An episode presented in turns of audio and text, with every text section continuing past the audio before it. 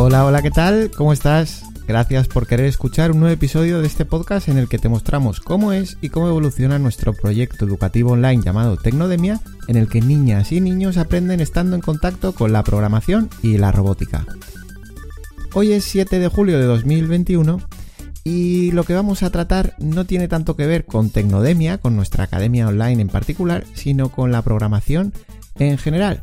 Y es que lo que queremos eh, mostrar en este episodio es que veas eh, cómo la programación puede ayudar a trabajar la resiliencia, esto que, mm, bueno, tanto se ha hablado durante la época de la pandemia para como para poder mm, afrontar mentalmente mm, este tipo de cosas. Bueno, pues vamos a ver cómo la programación puede ayudar a ello y cómo se trabaja en programación. Al final, la, resiliencia, si nos fijamos en la definición que nos da la RAE, en psicología es la capacidad que tiene una persona para superar circunstancias traumáticas como la muerte de un ser querido, un accidente, etc. Bueno, sin llevarlo a, extremos, es verdad que, eh, bueno, pues los niños cada vez mm, más tienen problemas cuando se tienen que enfrentar a fallos o a frustraciones. Sin embargo, en programación se aprende del fallo, es decir, e, e, el fallo se puede ver como algo positivo. Además es fácil comprobar que se está fallando, no hay que esperar hasta el final porque se puede probar en vivo. Cuando un niño está probando un, programa, está, haciendo, está programando su creación, realmente la está poniendo en práctica continuamente para ver el resultado, con lo cual al ver el resultado puede ver enseguida si está fallando, lo puede estar viendo en pequeños fallos, por decirlo así, de manera que lo puede corregir.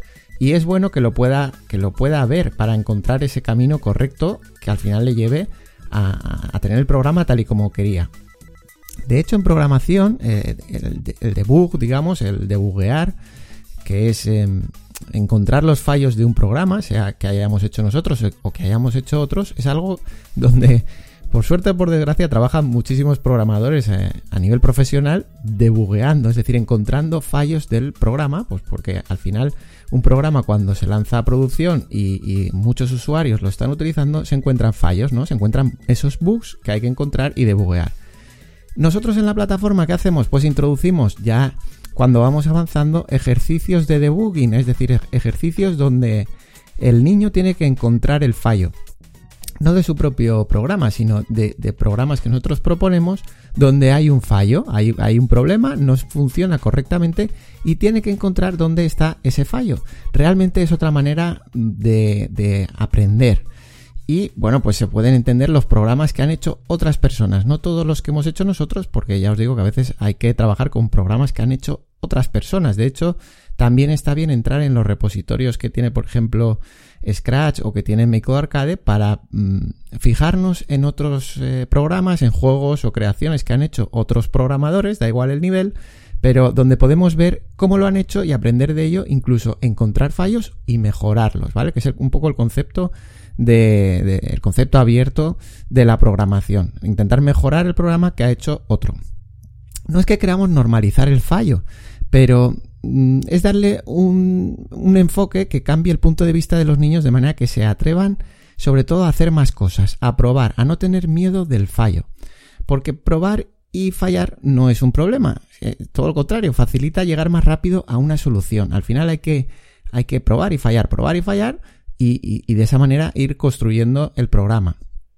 Confiamos en que, en que esto permita trabajar su resiliencia, como decía al principio, pues para otros problemas de la vida y que puedan no frustrarse ante cualquier fallo, que es lo que ya os digo que muchas veces vamos viendo en la personalidad de, ciertos niños, pues que es así. Y la programación realmente les ayuda a trabajar, digamos, esa fortaleza o esa tolerancia al fallo o a la frustración.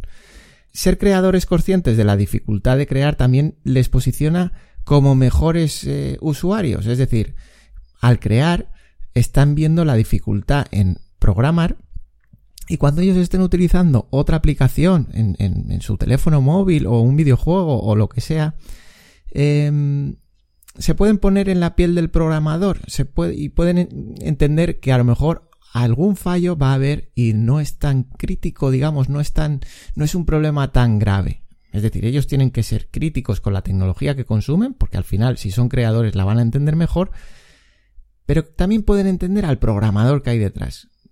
Por qué ha intentado hacer las cosas y oye, que a lo mejor hay algún fallo que puede haber y lo pueden tolerar como clientes, vamos a decirlo así. Luego, otra manera de trabajar con los fallos o, problemas es tratar de fijarse en los fallos o problemas producidos por otras circunstancias, es decir, que no, no, tienen nada que ver con la programación, de manera que quieran solucionarlas mediante la programación o la robótica. De hecho, muchos de los proyectos que se les ocurren a los niños, sobre todo en robótica, no son para el mero entretenimiento, sino que buscan solucionar un problema que tienen otros. Por ejemplo, ayudar a personas con, dificultades físicas a lo mejor, o ancianos, o, con, yo qué sé, con, las mascotas de casa. Es siempre para ayudar con el problema que ya se ha producido fuera del ámbito de la programación, digamos. Así que bueno, nuestra lección es que los niños se enfrenten pronto a sus fallos. Eso es lo que, lo que trabajamos también a través del construccionismo que hemos hablado tanto en este podcast. Pues esa es una manera de hacerlo, que ellos vayan un poco solos y se produzcan esos fallos y puedan verlo como algo positivo en programación, como parte del proceso de creación, igual que lo pueden ser las críticas y aportaciones de sus compañeros. Esto es otra cosa igual. Si nunca les enfrentamos, por decirlo así, a, a mm, las críticas que puedan darle sus compañeros, sus iguales, cuando hablábamos de las cuatro P's de Resnick, pues es una cosa parecida.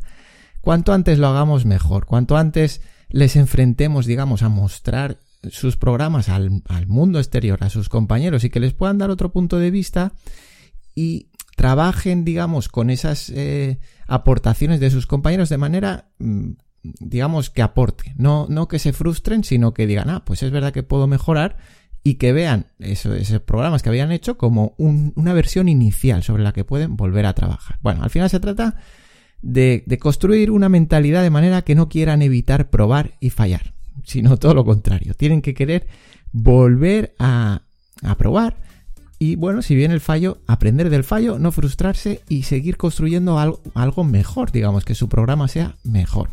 Así que bueno, pues eso también lo incluimos dentro de nuestra academia online, dentro de Tecnodemia, y, y creemos que es importante, por eso ha ocupado el episodio de hoy te esperamos en un próximo episodio si quieres eh, seguir viendo cómo construimos nuestra academia online de programación y robótica en tecnodemia.com. Hasta luego.